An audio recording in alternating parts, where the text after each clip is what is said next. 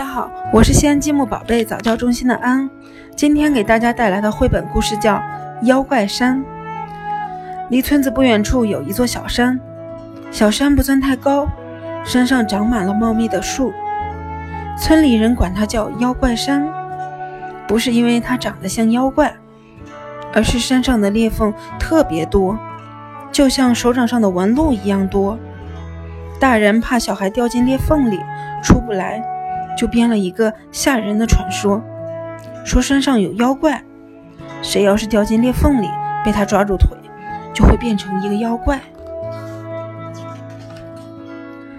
那是一个暑假的第一天下午，又闷热又无聊，野狐说：“咱们去爬妖怪山吧。”他们出发了，野狐走在最前头，接着是虎牙。和夏蝉、迪妹走在最后边。半道上，他们碰到了野狐爸爸。听到孩子们说去妖怪山，他张开大嘴吓唬他们：“去妖怪山，那你们可要当心呀！要是被妖怪抓住了，他会伸出长长的绿舌头，呲溜呲溜地舔你们的脚，就像舔冰棒一样。”野狐他们又不是三岁小孩，才不相信呢。他们爬上了妖怪山，哇！一伸手，仿佛能摸到蓝蓝的天空。山顶的风好大呀！他们闭上眼睛，仰起头，迎风站着，让风把头发吹得乱乱的。妖怪，我们来了！我们来玩妖怪抓小孩，好不好？野狐提议道。怎么玩？夏蝉问。我们拉成一个大圆圈转起来，谁要是转不动跌倒了，谁就是妖怪。妖怪要来抓其他人，其他人要躲开妖怪。妖怪抓到人的时候要说：“我吃掉你了。”如果全部人都被妖怪抓到，妖怪就胜利了。好啊，好啊！大家欢呼起来。于是，在山顶一片小小的空地上，他们四个人手拉起手。他们一边唱着自己编的歌，一边飞快地转起圈来，手拉手转圈圈，转出一个小妖怪。小妖怪，快快快，张开大嘴追上来！夏蝉先跌倒了，夏蝉是妖怪，快来追我们吧！野狐说。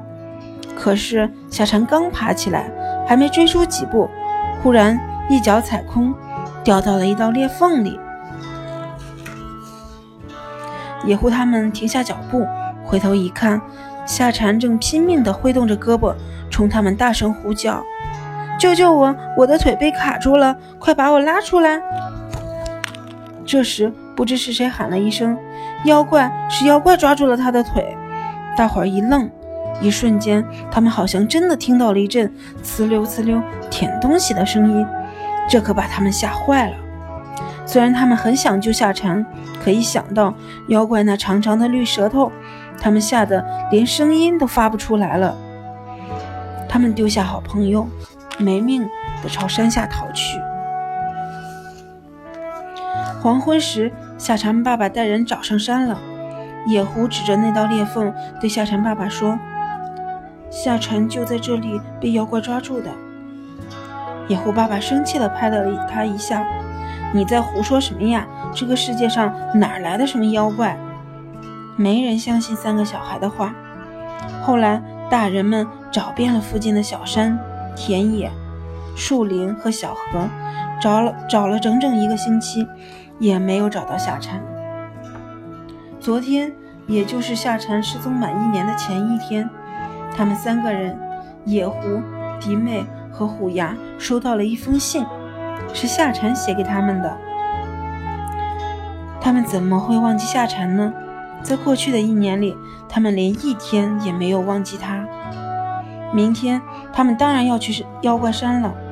尽管害怕被妖怪抓住，但他们不能不去。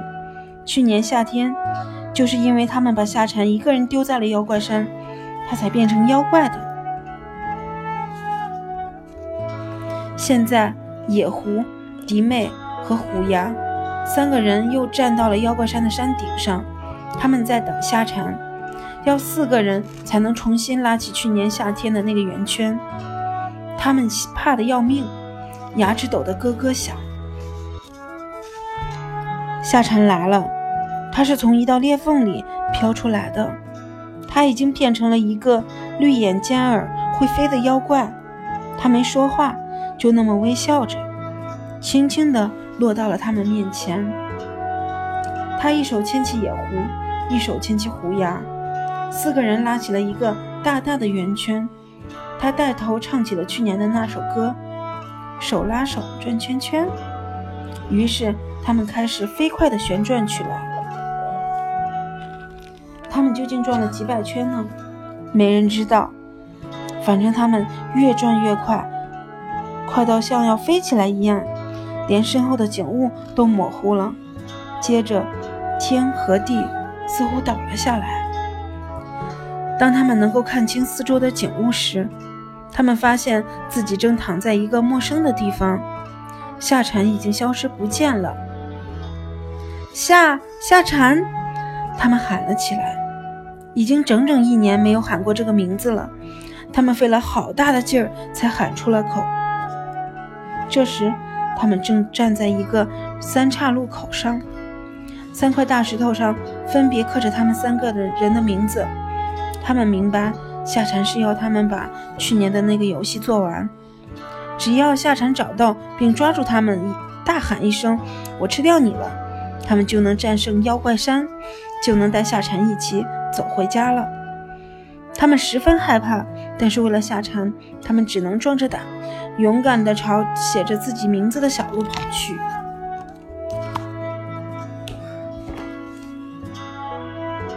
你好，大眼毛绿妖怪，你看见我的好朋友虎牙了吗？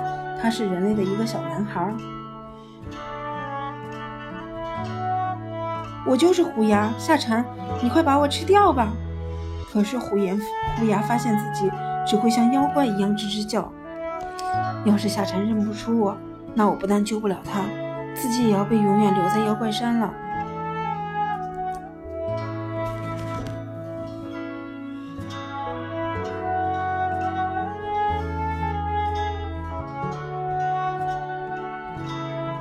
你是迪妹，我吃掉你了。